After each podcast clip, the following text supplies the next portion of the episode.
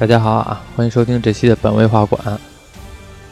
上一期呢，我们讲了《鬼吹灯之怒晴湘西》这个电视剧，而且已经是收官了。嗯，这一期呢，我们再来讲一下几个人物的后续的经过。如果要是没有听上一期的，我建议大家先听一下上一期节目，然后再听这一期。这期节目呢，基本上都是。电视剧里边没有涉及到的剧情，而且是《鬼吹灯》穿插到每一部书里边的一些剧情。好，那现在开始，我先来一个定场诗，弄跟评书似的。说书唱戏劝人方，三条大路走中央，善恶到头终有报，人间正道是沧桑。爸，行，那我就说一下那什么吧，那个书里边的情节，包括。电视剧里边没有演到的，嗯，分四块讲。先讲第一块，陈瞎子的后续。陈瞎子在到完湘西平山之后，他收集了那个所有的人，归敛归敛的他的部队。然后第一件事先干嘛？先论功行赏。然后所有的人有逃兵，有立功的，然后呢全都弄起来。然后呢就开始那个来说一下这个平山这些事儿。陈瞎子先干嘛呢？说是。哎，我特别想知道论所谓论功行赏这块儿，电视剧里边似乎没演到他们到底倒出来什么东西。嗯，电视剧里边没演，但是书里边有。那个我上一集已经说了，而且即便有东西吧，他们是不是也埋起来了？没有，埋山里了。没有没有，上一集我说了，就是他们上一期说怒晴湘西那个，他们倒出来的无眼无眼鬼符和无眼人符这两样东西。然后先说论功行赏这段，摆在香坛。插三炷半香，为什么插三炷半香？知道吗？不知道。绿林中为什么插三炷半？第一炷，杨左之交；第二炷，桃园三结义；第三炷，梁山一百单八将。这半炷香是什么？是敬瓦岗寨。瓦岗寨为什么那么怂啊？瓦岗寨只进半炷香，因为当瓦岗寨众豪杰归顺李唐之后，他们已经开始分崩离析了。当单雄信死了之后，只有秦琼、秦叔宝来一人来送行，其他人都没来，所以他们义字不全，只只配进半炷香。哦，也许他们是没看《水浒传》后边吧，后半节。那个，呃，梁山单八将和那个三国都知道杨左，杨左你们知道吗？不清楚，不清楚吧？中国有一句成语，形容这两个人特别好，叫杨左之交。杨是谁？杨是。羊角哀，左是左伯桃。战国的时候，楚王那个召集天下之能士，左有一个叫左伯桃的人想应聘到楚王这儿，结果他又去了。路途中遇到了羊角哀，羊角哀也是一个有识之士，但是没有这些途径，所以他们两个就结伴而行，一起去楚王那儿投奔去。他们两个拜了把子了，但是呢，在行在走的路途中呢，因为缺衣少食，所以呢。那个左伯桃呢，觉得这个杨角哀的水平呢比自己要好，而且他的身体呢比那个左伯桃要好一些，所以呢，左伯桃把把食物和衣服全都给了杨角哀，自个儿自杀了。杨角哀拿着他们他的遗产，一人去了楚国，来去那个见楚王，最后杨角哀成了士大夫，但是他在酒会上边就哭了。楚王说：“你哭什么？”他把这个左伯桃这个事儿说了一下。说这个我这兄弟，然后为了让我来见您，然后那个自个儿自杀了。楚王觉得很有义气，然后呢，让这个让这个杨角哀呢回去之后给这个左伯桃安葬。杨角哀回去之后给左伯桃安葬，安葬之后，左伯桃托梦给这个杨角哀，说我现在安葬这个地方，半夜的时候经常有人欺负我，是谁欺负我？是荆轲，刺秦王的荆轲。荆轲厉害呀，荆轲对荆轲厉害呀。你像左伯桃这一个文人，他怎么能打得过荆轲呢？这一大厉害。对啊，杨角哀呢就说：“那这样吧，那个我烧一些纸人之马作为你的兵，你到时候和他干。然后那个说咱不搬，咱就跟这儿跟他死磕，就跟他就跟荆轲死磕。结果呢也是还是磕不过，荆轲就自己拿把短刀，还还还是打不过，打不过那怎么办啊？杨角哀怒了，自个儿自杀了。自个儿自杀了之后也埋在这儿。”和左伯桃一起来战荆轲，所以这在戏剧中有一出戏叫《二鬼战荆轲》。哎呀，太轴了！这叫二鬼战荆轲，这个就是杨左之交，形容两个人关系特别好，所以他们能烧一炷香，加上梁山和三国桃园三结义，这是三炷香，这是他们请三炷半。明白了，三炷半。话说回来，请三炷半香之后，他们又开始做财机令。为什么他们要去云南献王墓？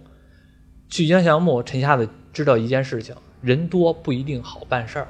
看电视剧我明白了，人多的时候就会放枪对，果乱啊，人多瞎捣乱，他们拿枪不下蛋。啊，拿拿枪打蜈蚣。对，人多不会办事儿，然后所以他就怎么着呢？做裁机令，把一堆黄纸写在岸上，然后呢取出一只鸡杀掉，然后呢先唱赞歌。这赞歌就是说，呃，这个此鸡乃凤凰鸡，然后飞到我们这里，然后就相当于夸这个鸡特别好。底下人问那个陈瞎子，敢问陈总舵把，这个裁鸡是文裁还是武裁？文裁是什么？是割鸡颈，武裁是剁鸡头。然后这个陈瞎子说，既不要文才，也不要武才，我要兄弟的口才。结果这人拿着刀把这个鸡的脖子给拉了，然后就开始哦我我以为让这兄弟 生吃是吗？给 给捉死，看是鸡厉害还是我们的嘴厉害？然后这鸡不是流着血吗？直接一甩，这个岸上有所有的谢领人的名字，鸡血点到了谁的名字，谁就跟着陈总舵把去去云南。归归拢拢，大概三十来口子人，等于这些人跟着陈总舵把去云南到献王墓，划分两头说，做完了这些事儿，去云南之后还得有一些准备工作，对吧？在这期间，陈瞎子和鹧鸪哨最后的一次会面是约在了洞庭湖，他们两个一起再聊聊这些事儿，在茶楼里边喝酒吃饭，随便聊一些江湖上的事儿。旁边有一桌也在聊别的事儿，旁边那桌聊的是什么呢？是聊盗墓的事儿。陈瞎子五感发达，眼睛好，耳朵好，对，眼睛好，听见旁边说什么了。他们说什么呢？他们也想去平山盗墓，但是找不着墓跟哪儿。但是呢，有其中有一个人说：“我知道啊，在这个周围呢，有一个人开了一个风水铺子。这个风水铺的老大呢，姓胡，号称金典先生。他呢，传说出来会分金定穴。我们准备呢，把他给绑票了，然后挟持他来盗这个墓。陈瞎子和鹧鸪哨是什么人？是是大豪杰，他不会做这些偷鸡摸狗的这些事情。但是呢，他这句话呢，也触动了陈瞎子和鹧鸪哨，觉得这个金典呢，可能是有点真本事，想拜会一下。跟手下人说了，这几个人到时候吃完饭之后，路边上给他们弄了，让他们去龙王底下快活快活，暗示就是把这几个去哪儿快。活快活洞庭湖底下快活快活，啊？就这样直接扔河里边淹死呗。就是给弄死了就完了，就别麻烦人家金典先生了。这两个人呢，直接拜访金典先生。进去的时候呢，金典先生正给人算命呢，这俩人在旁边听着，觉得好像这个人是有点本事啊。他是哪派的？摸金哦，他是摸金校尉了其中一排吗？不是，他是后续我就说他是摸金的谁。拜访了这个胡的这个金典先生之后呢，他们两个用山经说了一下，这样我是长胜山的，我是半山腰子。金井先生一听大惊失色，赶紧把门窗人都轰走了，把门窗关上，然后说了一下自己是什么人呢？以前呢是一个普通的老百姓，结果呢有幸认识一个人阴阳眼孙国普先生。阴阳眼孙国普先生给了一段奇遇，传给他了一个一个书，叫《十六字阴阳风水》。然后呢，他呢通过这部书来做一些看风水的这些事情。这个人是个暗喻，我刚才提了一个名儿，阴阳眼孙国普。后续的故事我会提到，再次提到这个人，大家记住。这个胡先生是谁？是胡八一的祖父。也就是说，他的祖父和鹧鸪哨和陈瞎子在当时有一面之缘。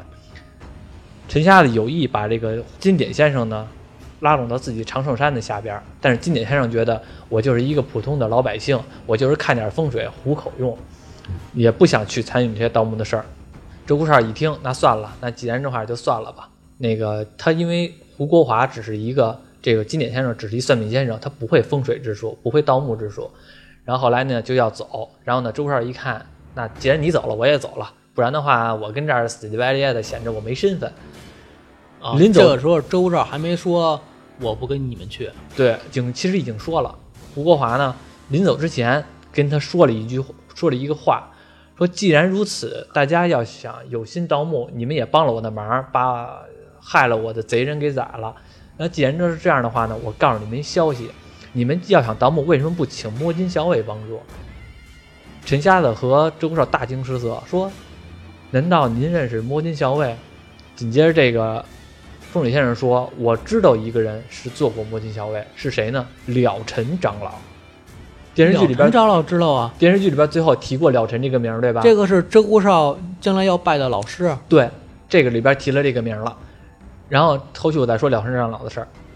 然后提了了尘长老，鹧鸪哨听进耳朵里边了，然后就走了。在洞庭湖边，鹧鸪哨跟陈瞎子说：“我现在有献王墓的地图，跟我一块去到献王墓。”鹧鸪哨说：“我现在知道了，木尘珠就在黑水城通天大佛寺，我想先去那儿。”陈瞎子说：“那个，既然这样的话呢，我就不强求你了。等你回来的时候，红姑娘呢伤也好了，到时候你就就让她跟了你就完了。”周少就说：“那行吧，那就到时候就跟了我。”这个时候，陈瞎子是有心机的，他想的是什么呢？想通过红姑娘再让周少替他卖几回命，也就是说，红姑娘是在你周少没在我长水山插香，对吧？电视剧里演了，哎呀，偷鸡不成蚀把米啊！陈瞎子想的是，到时候再让那个红姑娘呢插了香了，他拔香可不好拔香，拔香不是谁都能拔的，拔香是你真的到了一定身份的时候，底下人不会有什么说的，你才能拔呢。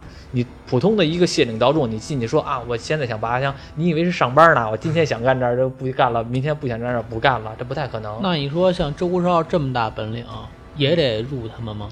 周少没入啊，红姑娘入了呀。你想娶我红姑娘的话，就得是吧？你得奉献点东西呀。你我不要你东西，你就帮我倒几回墓就完了。其实他们两个稍微有一点分歧，这个分歧是什么呢？陈瞎子心里想的是，既然你不入我的这个长胜山的这个门下，那算了，我就不强求你。你以后到黑水城拿到凤凰胆，你就想退隐江湖，对吧？这样也好，省得万一哪一天你真的想盗墓，咱俩又到一块儿去了。这个时候，他们两个稍微有一点分歧，然后就互相散了。没想到这一散就是永远。然后陈瞎子去了谢王墓，折了一堆罩子，结果也就是眼睛瞎了。对，罩子就是眼睛，折了一堆罩子。然后这个有详细讲是怎么瞎的吗？呃，有讲，但是不详细，只是讲他去谢王墓的时候呢，遇到了瘴气，他凭着自己的轻功，在没有瘴气的时候进去了，在中途瘴气起来了，他往前走也不合适，往后走也不合适。凭借自己臂归西之力，一直往后跑，跑完了之后呢，因为你可以不呼吸，但是你不能不看东西，哦，瘴气熏了眼睛。最后呢，一个向导，你一看，哎呦，旁边这倒着一人，瘴气已经从眼睛这儿进入身体里边了，只能把这个他眼睛里边生生给挖出来了。他最引以为傲的眼睛，在这个时候废了。平山一折了，到云南献王墓之后又折了，还没了一堆罩子。再也没有脸回这个谢岭了，谢岭就散了。说实话，其实我觉得他真没这个必要。你眼睛瞎了，你谢岭手下那么多弟兄，谁不能养你？但是陈瞎子人物性格就是那种特别傲气，他不能接受输，他永远都是那种看不透胜负这两个字儿。尤其他他那个兄弟那么多。你是说陈玉楼这个设定，其实书里边跟电视剧还有点不一样吗？还行，有有点相似。但是我觉得电视剧里边他这人物演的吧，其实是特别玩世不恭，经常端架子，嗯，属于那种雅痞，嗯，是有一点，但是特别缺少说那种匪气，那种首领气概，嗯，这个是这个是陈瞎子最后的结局，然后这个是其中一个事儿，咱再说回来，鹧鸪哨后续的事儿，鹧鸪哨知道了，呃，了尘长老是做过摸金校尉，对吧？直接的。去找了了尘长老，拜了尘长老为师。了尘长老第一反应是不收他为徒弟的。了尘已经皈依我佛了，觉得这些世实在在的红尘之事和我没有任何关系。但是鹧鸪哨呢，动之以情，晓之以理，说了一下什么事儿呢？说我这整个族人受了眼球诅咒，活不过多大岁数，这个是一个病，得需要这个东西来治。然后那个了尘长老觉得救人一命胜造七级浮屠，他是知道这件事之后才收了鹧鸪哨为徒。收教他本事，不带他盗墓是吗？也带了，后续我会说也带了盗墓了。收他为徒，收他为徒是，但是你要入我门下的话，你得先要做一件事儿，投名状。什么投名状？他盗个墓杀个人，盗个墓，出家之前看到旁边山上有一个无主荒坟，你去从那荒坟里边给我取一套大脸之服。什么叫大脸之服？也就是说，人体下葬的时候穿的那身寿衣，要要把那个死尸的身体上的寿衣给我扒下来。但是呢，你盗墓是盗墓，但是你不能用你搬山的手段，你得用我摸金的手段。我教他了吗？就会呃，摸金的手段。稍微会一点儿，就是反正你不能用搬山的手段，也稍微教了一点儿。然后要去那个去盗那大脸之符，去了之后呢，这是一个无主荒坟。他去的时候，按说起来这个坟是非常好盗的，但是中途出现了很多事情，比如说什么事情？他盗这个墓的时候，打开了棺椁，是一个女尸，刚要扒衣服的时候，我们知道摸金派的有第一个规矩就是什么呢？鸡鸣不摸灯，鸡鸣不摸灯什么玩意儿？不是，还有什么鸡鸣灯灭，呃，对，呃，对，鸡鸣灯灭，然后还有就是这个鸡鸣灯灭不摸金。呃对对，人点烛，鬼吹灯，所以要在东南角点一颗蜡烛，如果这蜡烛灭了，就不能摸。就证明人家不愿意。对，所以他在现在点了一根蜡烛，刚要弄的时候，有一只猫过来了，这段我似乎看过这段文字，是吗？大概是讲的是他开始先点了两支蜡烛，嗯然后突然有股风，嗯，他他立刻用飞镖还是怎么，嗯打下两块瓦对来，把蜡烛挡住了。那个先有一只猫来了，这只猫呢，如果要是扑到了棺椁的上边了，如果这个猫要进在这棺椁里边，这个尸体绝对会诈尸的。这个尸体已经起白毛了，眼看就要起白胸了。按照周少的本领，就算他起了白胸，也能降得住，降得住。但是呢，我不能用我搬山的本领。而且呢，也有可能这个动作或者太敏感之类的，把这个蜡烛给弄灭了，这就麻烦了。所以呢，他就是通过口技弄了一声别的猫叫，这猫一愣没跳进去。周少这个时候赶紧的取这大脸之符，这一声猫叫不要紧，旁边一群猫都被这声猫叫吸引过来了，全都过来了，包括从窗户那儿有了风声，这蜡烛眼看就要灭了，已经开始冒绿光了。周少拿手中镜面匣子冲着墙顶上的瓦片一枪打掉这片瓦片，瓦片掉下来的时候，立刻就立在那个蜡烛的旁边，正好挡住那个风。这个时候，一群猫进来了，都要吃这个尸体。然后呢，周少又从嘴里边呢学了一声小麻雀的叫，所有的猫呢全都又又犯一愣。这个时候，周少赶紧的脱这个大脸之符。这个其中有一只猫呢，已经决定了，不管是小麻雀还是什么东西，还是小老鼠，肯定这个尸体里边呢是有东西能吃，就要跳进去。然后这个时候，周少一脚把这个猫给踢到横梁上了，一下把这猫给踢死了。把这脸符拿下来之后，手里边呢捧着这个蜡烛，就立刻的往出跑。这个时候鸡叫了，呃，鸡叫了，蜡烛也灭了。他不知道是鸡先叫了，还是这个蜡烛先灭的。但是脸符已经取出来的，回头一看，这些猫全都跳进这棺材里边吃那尸体来了。然后呢，天也亮了，也不会尸变了，这就回去了。跟了成长老说，我现在脸符给取出来了，但是呢，不能确定是天那个先亮的，还是这个蜡烛先灭的。所以呢，摸金的手段和我无缘。了成长老说，确实也爱惜这个周少这个人才，算了，这个同时来的就当是那个什么了，就当是你入门 OK 了。收了他为为徒，然后呢传了一些东西。这个时候就算周少拜了两成长老为师，他们决定一起去黑水城大佛寺取木尘珠。这也就是周少的一个结尾结局。不是结局，还没完，还有是他们去黑水城的一些经历。他们去黑水城是怎么样呢？他们走到了黄河边上，去黄河边上之后呢，在一个船上突然间呢，狂风大作，水浪滔天，和珅爷发怒了。这个时候呢，陈老大就开始问说：“这个船上哪个人说了不该说的话了？因为船上我们知道最忌讳的说什么翻、沉，就是迷信都比较忌讳这些字儿，是不是说这些不该不该说的话了？”有一商人说：“啊，旁边我刚才有一个那个女的说了一个不该说的话，她说什么了？那女的小孩就在哭，他妈就说了一句：再哭再哭，把你扔到这个河里边喂龙王爷。”龙王爷认真了，龙王爷认真了，真要吃这小孩儿。这个陈老大说：“哎呀，我的那个姑奶奶，你怎么能在船上说这些不该说的话呢？这也赖不了谁，就赖你自己吧。就要夺这个孩子来扔这个河里边喂人，不是做人得讲信用。对，就要把这个孩子扔到河里边喂鱼。了尘长老和鹧鸪哨呢，刚要那个什么，刚要那个出手阻止，旁边有一个美国神父，然后说，然后呢阻止了一下。美国神父呢和旁边呢还有五个俄国人，他们在船上聊天的时候，鹧鸪哨就已经听见了，他们也要去黑水河大佛寺，也要去黑水。他们也盗墓嘛？因为这个神父呢游中国的时候吧，偶尔一回进过黑水城大佛寺，他们就跟这俄国人说了，随口一说，这个神父很善良，跟俄国人就随口一说啊，我看到什么东西，这个但是这五个俄国人可是王八蛋，他就假装的和这个神父是好兄弟，啊，咱一块去吧，啊，结果其实呢到那儿肯定会宰了他。这个时候在船上这个孩子不要扔进去吗？神父出门阻止，五个人俄国人先说，哎呀，神父你就别管他们了，他们这个这都是他们中国人的迷信，那个如果你要是不扔这孩子，这个。河这个船真有可能会翻，就要阻止他。然后紧着那个神父说：“哎呀，我的安德烈同志，你怎么能有这种想法呢？无论是上帝或者怎么样呢，都不会觉得把孩子扔到河里边是 是能接受的。只有恶魔才会这么干。”呃，陈老大不管你这个，然后也没管呢，就要扔。话说孩子一扔途中，鹧鸪哨直接拿飞虎爪把这孩子给弄回来了。那五个俄国人不干了，他们真觉得扔了之后呢，不扔孩子船会翻。直接掏出五把枪对着了鹧鸪哨，鹧鸪哨这时候用口技形容一下那机关枪的声音，这五个俄国人一愣。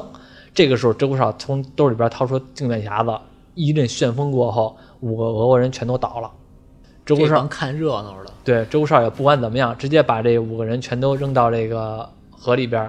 扔到河里边之后呢，都说神鬼怕恶人，这也不泛滥了，等于是这神父。他并没有杀啊，这个神父就跟着这个鹧鸪哨和了尘长老一起去黑水城大佛寺了，因为他们觉得神父也去过了这个地方，也比较好找，而且还有一是什么呢？他们如果要是把这神父放了，指不定神父报警或者怎么样呢，出一些幺蛾子的事儿，所以就干脆一块带着走吧。他们去黑水城大佛寺的时候，一僧一道一神父。这仨仨人组一块儿，他们自个儿也觉得挺怪的。仨人怎么能蹭一块儿了？去黑水城大佛寺的之后，鹧鸪哨和这个了神长老通过分金精穴找到了这个地方。在这途中，其实这个鹧鸪哨对这个神父呢还是比较有好感的。开始盗墓的时候遇到了陷阱，他们刚开始进墓的时候，了神长老带着金刚伞。金刚伞上面有一个荧荧灯，也就是说这个是冷光源，相当于我们的荧光棒，是冷光源，是没有热量的。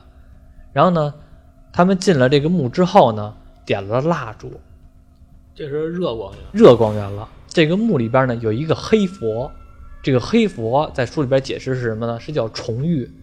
佛为什么是黑色的呢？对，佛为什么是黑色的？这个虫玉是里边是一种寄生虫，相当于我们理解的冬冬虫夏草。当空气的温度没有达到一定高度的时候，它就是一个冬眠状态。当达到一定高度的时候，这个里边的生物虫子会活出来。哎呦喂，不就点个蜡烛吗？这能有多大热量？嗯，会活起来。然后那个活起来，所以呢，之后呢，这个虫域呢，把他们给逼近到一个死角。他们通过这个鹧鸪哨的手段吧，脱离了这个虫域。但是呢，鹧鸪哨被这个虫域侵蚀到了左臂。他这左臂已经没法要了，废了，忍着疼痛，拿着旋风铲，直接把自个儿的臂给斩下来了。那确实够狠的啊！然后那个神父呢，受他们两个的照顾，所以呢，并没有受伤。了神长老很不幸，被一些骨头扎到了自己的脾脏，活不，眼看就活不久了。鹧鸪哨觉得很内疚，很内疚，觉得这老和尚本来活得挺好的，结果呢，被我这个劝说来跟我这盗墓，结果害了人家老和尚的性命。这个了神长老说呢，无所谓，这个我救你一命呢，能升到七级浮屠，但是奈何呢，人生也就走到这儿了。但是，那个你别轻易的放弃，如果你要是再想需要到木尘珠的话，我推荐你另外一个摸金校尉。你如果要有机会的话，可以去黄河流域，来找一个人，这个人呢，平时的时候呢是做商人，有一个金算盘。你可以去找他，他是我的一个朋友，他是我的一个好哥们儿，就是当时我们一起的摸金校尉。我除了他呢，还有另外一个人，另外一个朋友叫铁魔头，但是铁魔头死了。当初和我一块盗墓的时候遇到了丧魂钉，这个铁魔头已经挂掉了，你不用找他了。然后那个等于呢，了尘长老给了他两个摸金符和一柄金刚伞和一些其他的乱七八糟的东西，没用的东西，告诉他了一个消息，还有一个摸金校尉金算盘。这个金算盘我后我后续别的故事会再把它给提了起来。鹧鸪哨知道这个消息之后，自己呢还是想找这个木珍珠，但是呢在黄河流域再也找不着这个金算盘这个人了，而且呢自己也折了一条胳膊，红姑娘也死了，对吧？也没有什么可无牵勾话了，嗯因为他在这个黑水城大佛寺和这个神父嗯是电视剧里边提了最后也提了，提了，和这个神父那个关系挺好的，最后呢让托这个神父的关系一起去了美国，离地球越来越远了，所以他能地球越来越远。不是离这个离这个中国离中国越来越远了，所以他能活到岁数大一点。我记得你说是能活到八十多是吗？对，最后其实我也忘了是不是八十多了，反正是活的是六七十是有了。但其实他他早这样干，对，没准在中国还活不到六七十呢。那不一定啊。你想如果他要早早点去美国，没准能活到一百。那那，反正是这个是一个周顾少令人唏嘘的结局。OK，现在我说了陈瞎子的结尾了，说了眼睛瞎了，确实成真瞎子了，对，说了周顾少的结尾了。胳膊少了一只。这里边我提了几个名字，对吧？现在有几个谜题，我在另外两个时候会解。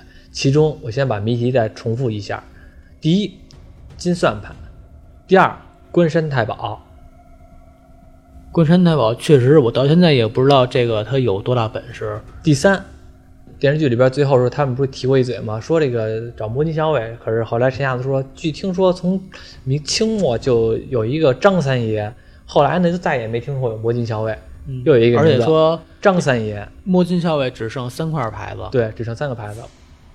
还有一个谜题，为什么只有九，只有只剩三个符了？我后续两个故事会都给你们再交代清楚了。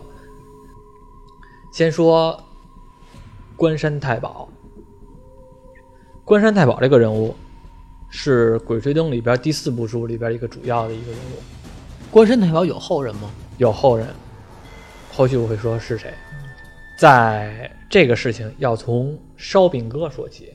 烧饼哥，我们可能偶尔听说过，但是不知道什么东西。刘伯温算卦，通过烧饼来卜卦的一个事儿。在明朝朱元璋还没有称皇帝的时候，因为一场恶战，然后那个觉得不知道能不能过，然后请了军师刘伯温来过来。刘伯温我们都知道是中国传说中的半仙儿级人物，和啊诸葛亮一样。他他可比诸葛亮厉害，对他会一些仙术。对，然后那个把刘伯温请过来了，刘伯温是给他算了一卦，说隐隐约约说这个战争不是事儿，到时候呢你可能会称皇帝的。朱元璋听出这个话来了，但是朱元璋会说，到时候等我称皇帝了之后吧，这一路上经常都盗发了好多古种，会不会到时候请刘伯温先生呢来帮我询问一块墓地？刘伯温说，嗨，这都是等你当皇帝之后的事儿了，到时候再说。这件事就放下了。当朱元璋称皇帝之后，我们都知道中国历史上当皇帝第一件事是做什么？盖自己的墓。这个好像是印度的、埃埃及的中国也是这样，啊，中国就是登基之后第一件事先修自己的陵寝，从登基开始就开始修，一直到死的时候不中间不能修完。等我死了之后，立刻一个礼拜或者一个月之内必须得修完。你不能说我现在登基刚刚刚两年，旁边人跟我说了，哎呀，那个皇上，那个启禀皇上，您这墓修完了，您抽空入住去，不太可能，皇上得把你宰了。所以说是这么一个东西。朱元璋登基之后就把刘伯温请来了，说刘伯温，当时你可答应我了，你说给我修墓，现在呢我登基当皇上了，你得给我找块地儿。刘伯温不想干这件事儿，我记着刘伯温的结局是，呃，只要是朱元璋一当上皇上，嗯刘伯温就在人间消失了。对，刘伯温肯定不想干这件事儿，这事儿风险很大。但是呢，他又没法儿的跟他说，当初当初答应你了是吧？我又不能不做，那我怎么做呢？我推荐你一个人，这个人呢是是巴蜀地区，也就是四川地区的一个隐士，你把他招过来，不管他说给不给你干，他要说给你干还还则罢了，他要说不给你干，我现在给你一张图，你把这图给他看一眼，他就立刻会答应你了。朱元璋说行，把这什么图呢？把这人请过来了。什么图呢？后续会说。把人请过来了，这个人是谁？就是关山太保的创始人，也不是说创始人吧，关山太保当时的领头人，姓封，叫封师古。那看来关山太保其实也没多少年，呃，大家族也是从明朝开始对，也是一大家族。这关山太保过来之后呢，本来说，哎呀，我就是一个普通的地主老财，不会盗墓。朱元璋一看，这肯定是和刘伯温说的一样啊，把这张图打开，这张图是什么呢？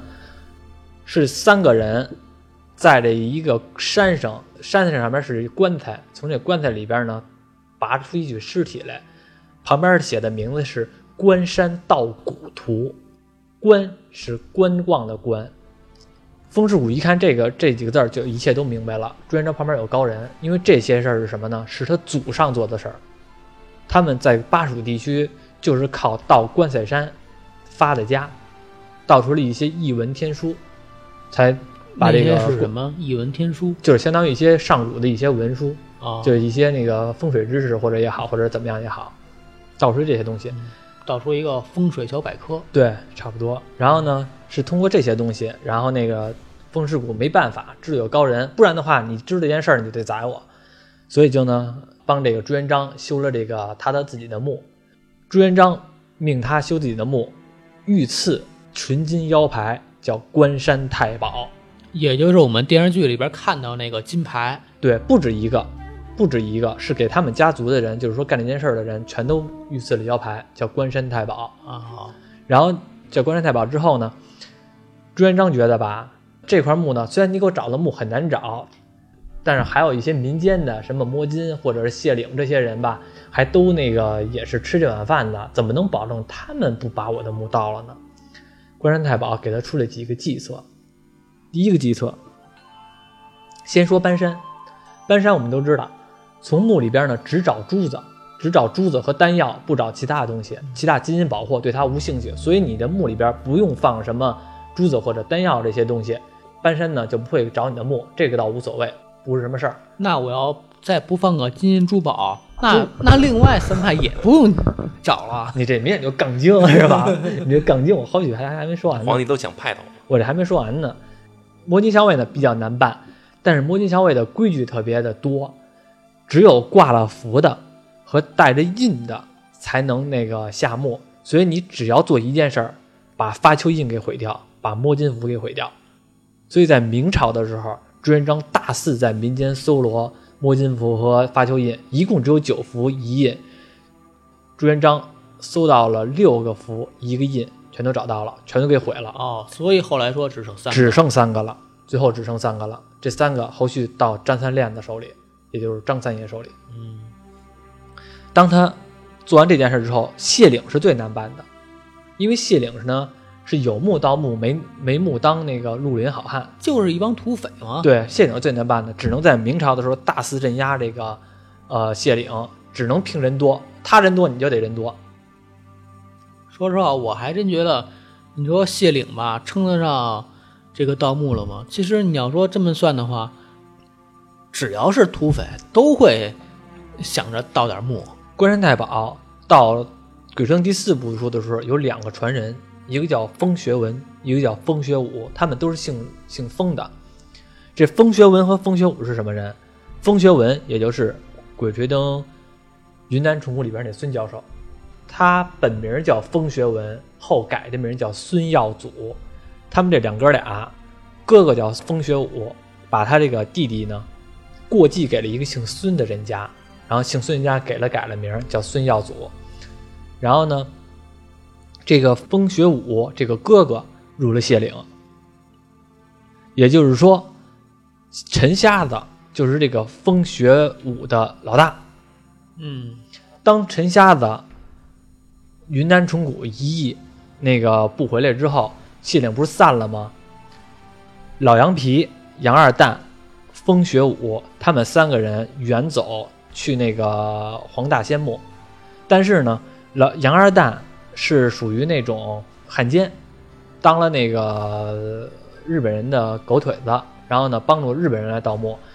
风雪舞呢是虽然他也是入了匪，但是他不会是做这种汉奸的事儿。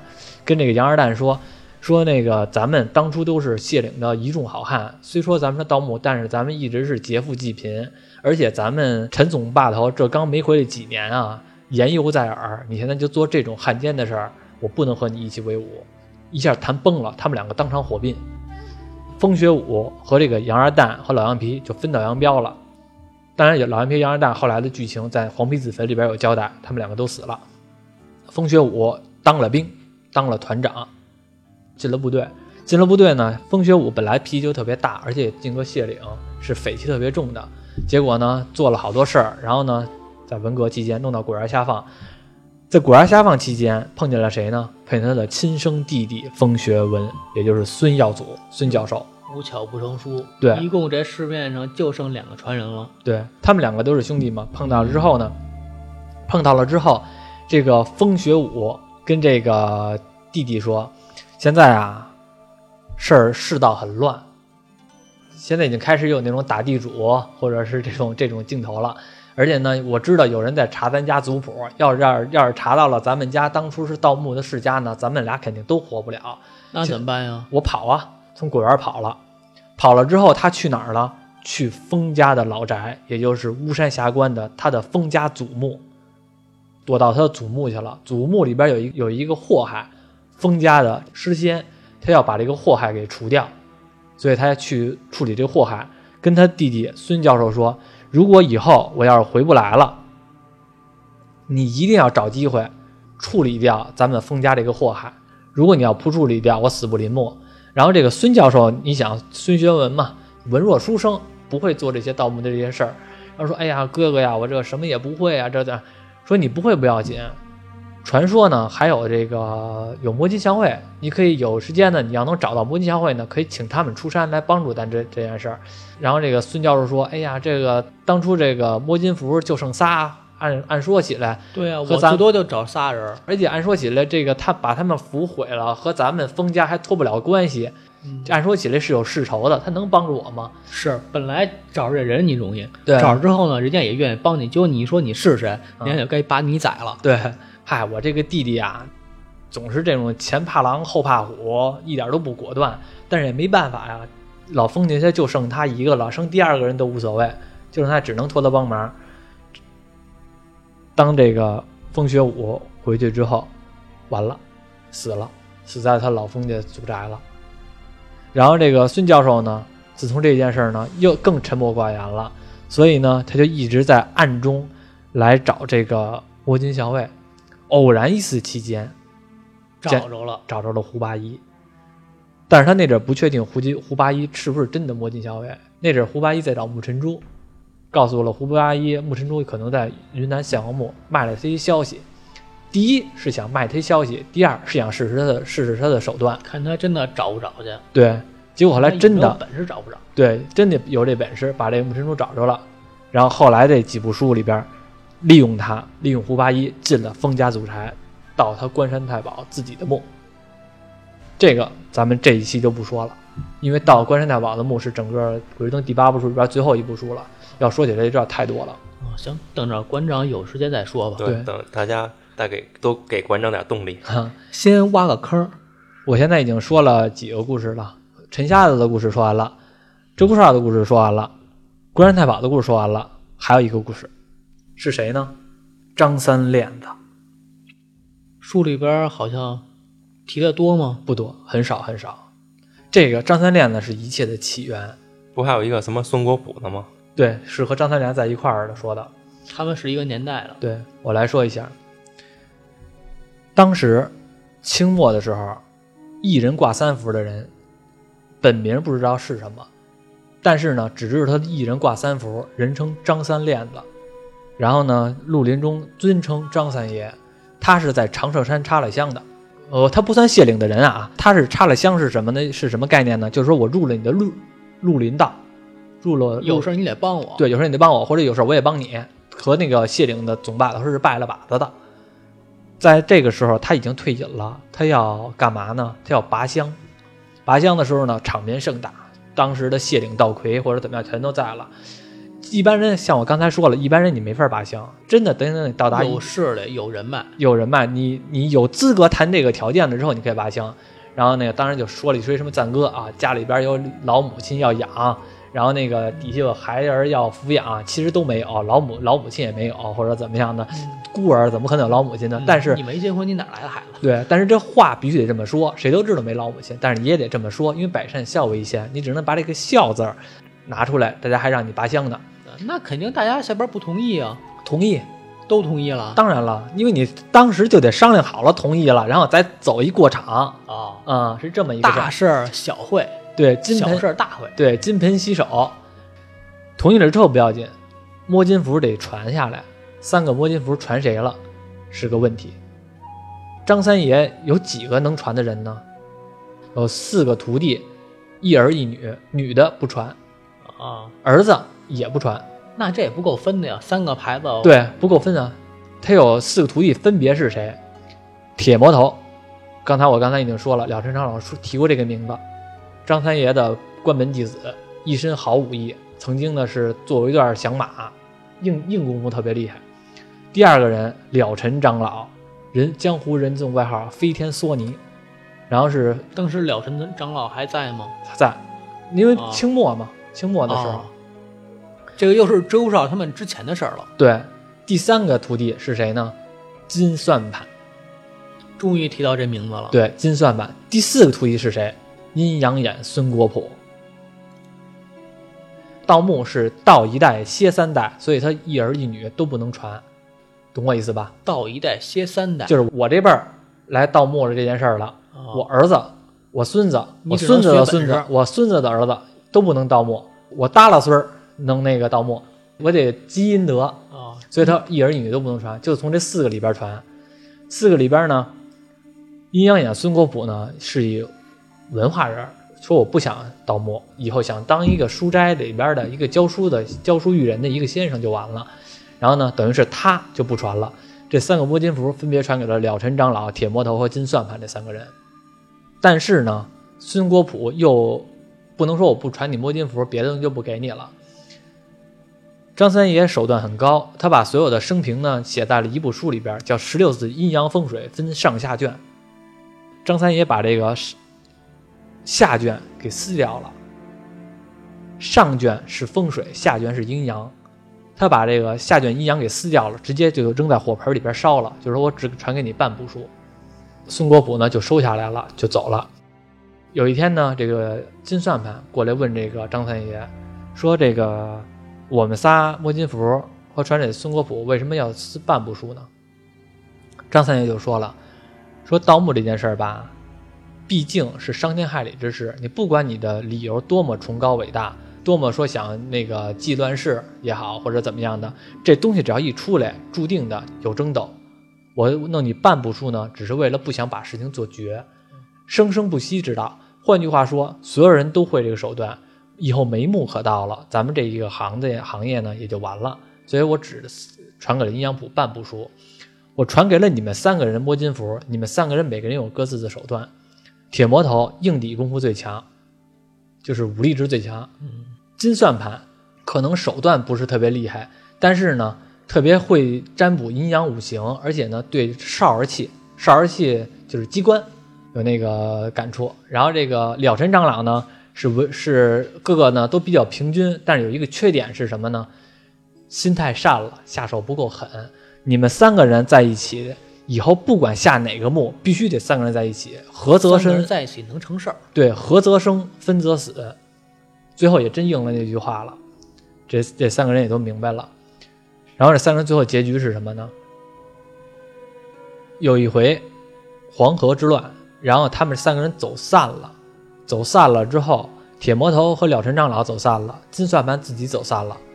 铁魔头和铁这个了尘长老看到这个乱世吧，非常的那什么可怜，这些灾民都太可怜了，想盗一个墓呢，给这个救济一下。结果呢，金算盘没在，但是他们一想呢，算了，这么多年在一块儿呢，偶尔下一两回墓也应该也没事儿，所以呢就盗了一个墓。结果盗了一墓不要紧，铁魔头死在了丧魂钉之下。丧魂钉是什么？是暗器。假如说金算盘如果要在的话，他特别细心，而且精通这些消儿器，肯定能把这个解除了。因为他不在，所以铁魔头死了。铁魔头一死，金算盘过一段时间也找到他们两个了。后来一聊天，把这件事一说，那完蛋了。你们三个人本来是合则生，分则死，现在是死了一个了，你们两个，也不可能再下墓了。所以呢，以后就不盗墓了。了尘长老出家为僧，到后来的时候遇到了鹧鸪哨死亡。金算盘一直在黄河地带做生意，也是因为灾民太多了，想救济一下灾民，他自己去盗了。偶尔发现了一个墓。他自个儿盗的时候吧，盗过了几个墓，都没出太大的事儿。但是呢，他就有点把这些把这些事情吧，就有点儿就有点儿无所谓了，不当这些话当回事儿了。他就去自个儿倒了。倒之前，自个儿的金算盘碎了，哟，那我称不上金算盘了，把这个改名字。你这太他妈冷了！金算盘碎了，碎了之后呢，他想呢把这个金算盘再给弄好了，然后呢，而且呢自己的金刚伞也没了，然后呢去找了一个叫少儿里的一个专门做暗器的一个家一个器械，把这金算盘呢给放到那儿了。放到那儿之后呢，而且给了一张图纸，说你现在帮我做一柄金刚伞得多久？人家说一年。他就说那这太久了，那我等不了你，那算了，这些东西先放到你这儿，我先去盗墓去了。他要盗墓里，这一盗墓不要紧，就再也没回来。是怎么死的呢？我们看《鬼吹灯》第二部书《龙岭迷窟》里边，我们记着看那《鬼吹灯》电影里边，记着吗？我和栾泽看的时候，有一段是那个他们他们到了那个人面蜘蛛，他被这个蜘蛛给吃掉了。假如说三个人的话，加上有铁魔头的话，何德问的他们不会，他不会死。但是他自己势单力薄，被这种动物类的给直接吃了，他死了。偶然机会，胡八一同样到这个墓，盗完成功了，发现了一个尸体，这个尸体里边有一百宝箱，从里边拿到了魔金符，也就是说他拿到了金算盘那个魔金符。胡八一这个魔金符是是他自己捡的对，是捡的金算盘的。哦，然后那个他本事是怎么传下来的呢？本事是那部书，那十六书那半部书，阴阳眼哦，对我在这这个是他们三个人的结尾是吧？对阴阳眼孙国普的是什么结尾呢？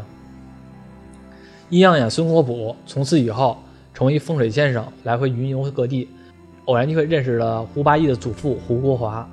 胡国华呢，在那个时候遇到一个难题，他被一个狮王呢，被一个僵尸然后给困住了。